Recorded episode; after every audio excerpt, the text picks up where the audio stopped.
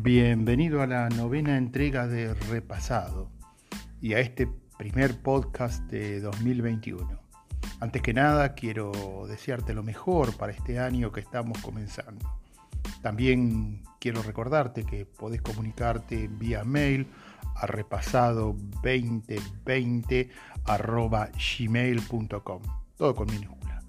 Soy Daniel Alaral desde Buenos Aires, Argentina, y te invito a escuchar la usurpación británica de las Islas Malvinas Argentinas.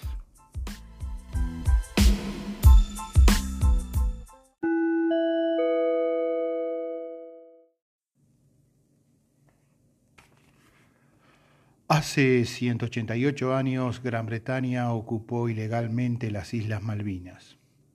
Hace 188 años Argentina ratifica su reclamo legítimo e imprescriptible sobre la soberanía argentina sobre las Islas Malvinas, Georgias del Sur, Sandwich del Sur y todo el mar circundante.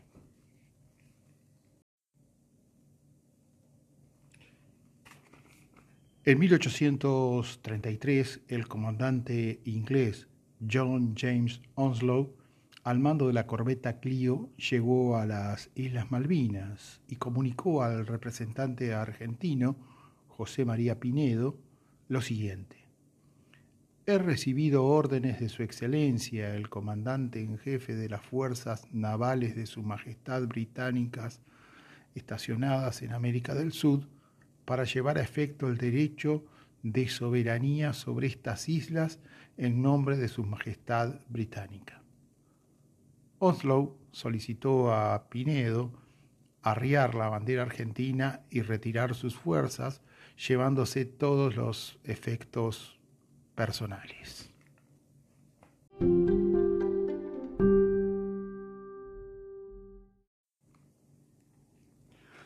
Un documento importante para conocer lo sucedido es el informe del comandante Onslow a sus superiores. En su bitácora dice, llegué el 2 de enero de 1833 y encontré un destacamento bajo bandera de Buenos Aires, con 24 soldados y también una goleta de guerra. Presenté mis respetos y le informé cortésmente el objeto de mi misión.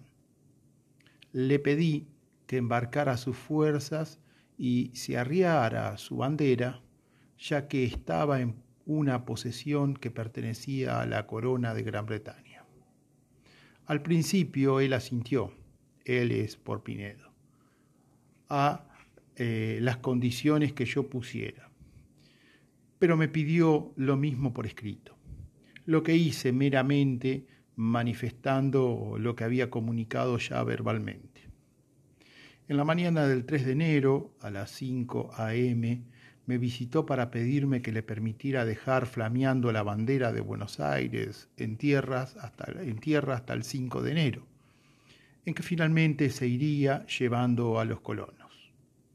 Más adelante dice Onslow, viendo que era reacio a quitar la bandera, inmediatamente desembarqué, hice la bandera de su majestad y ordené que se bajara la otra, e, enviándola con un mensaje cortés a la goleta.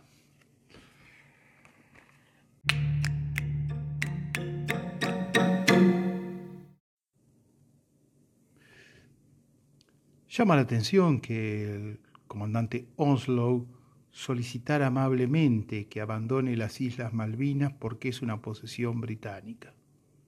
Una pregunta que siempre me hice. ¿Una superpotencia, al ser invadida, solicita al invasor que abandone su territorio o rechaza la invasión usando la fuerza militar? Es notable cómo encubre el comandante Oslo la usurpación que estaba realizando.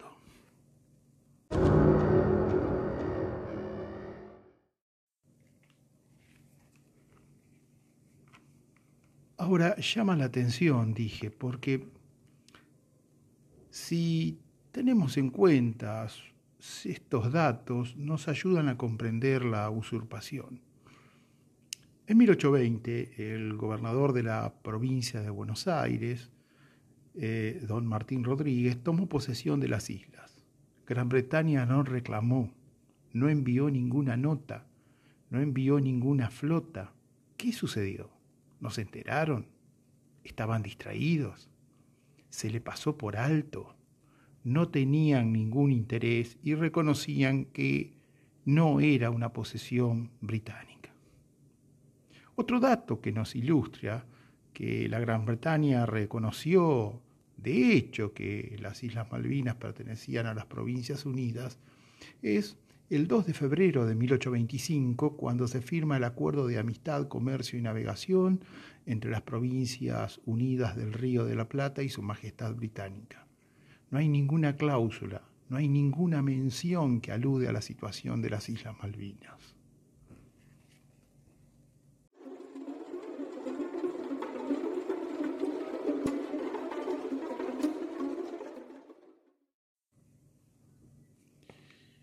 En 1829 el gobierno de Buenos Aires organizó por decreto la comandancia militar de las Islas Malvinas.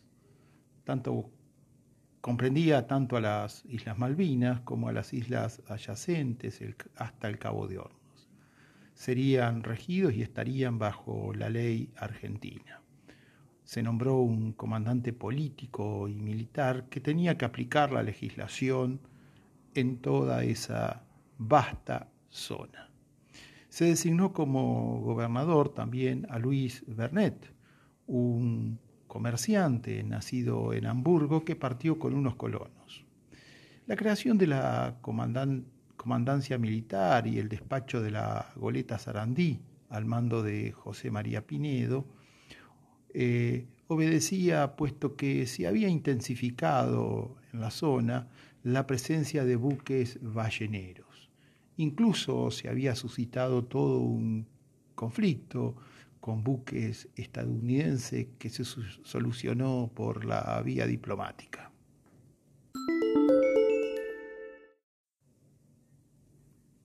¿Por qué los británicos ocuparon las Islas Malvinas? ¿Qué uso les darían? Bueno, hay una nota del teniente Landon, oficial de un barco mercante británico, que escribió al almirantazgo expresando lo siguiente. Habiendo capitaneado un barco mercante durante cinco viajes a Nueva Gales del Sur, Nueva Gales del Sur era una colonia inglesa eh, que se encontraba en Australia. Y regresando a Londres, sigo con la nota del teniente Landon, vía Cabo de Hornos, he podido comprobar la necesidad de establecer una colonia en las Islas Falkland, con el objeto de proporcionar a los barcos que vuelven por dicho camino el abastecimiento de agua, provisiones o reparaciones en caso de accidente. Más adelante, Landon cita el caso del eh, buque Nassau, que sufrió averías al salir de Cabo de Hornos por no haber tenido un puerto para recalar, finalmente el barco se hundió. Cita como puertos próximos al Cabo de Hornos el de Montevideo y los puertos brasileños, pero sin duda están muy lejanos.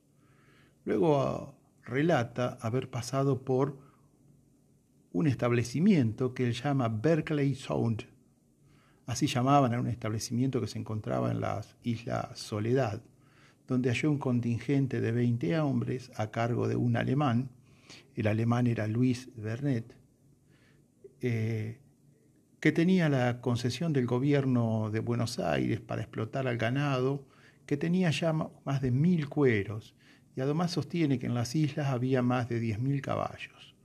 Describe el terreno como muy bueno en muchos lugares y también confirma que con un contingente de 100 hombres bastaría para colonizar las islas. Queda claro la necesidad de los británicos de contar con un puerto para repostar del largo viaje de regreso de Australia. Y ese lugar elegido por los británicos son las Islas Malvinas, y así encubren la usurpación. Años más tarde, cuando los británicos se apoderen de las islas, las islas eh, guaneras, que se encontraban frente a las costas del peruanas, y comiencen a explotarlas, las Malvinas se transformarán en un depósito de este valioso material usado como fertilizante. Espero, haber aclarado cómo usurparon las Malvinas los británicos, por qué la hicieron. Y más allá de los reclamos oficiales por parte de los gobiernos argentinos, el pueblo argentino sabe que las Islas Malvinas fueron, son y serán argentinas. Antes de finalizar, quiero expresar mi reconocimiento y admiración y respeto a todos los combatientes argentinos de la Guerra de Malvinas. Son unos valientes y mi agradecimiento a ellos y a los hermanos latinoamericanos que se solidarizaron con la causa argentina.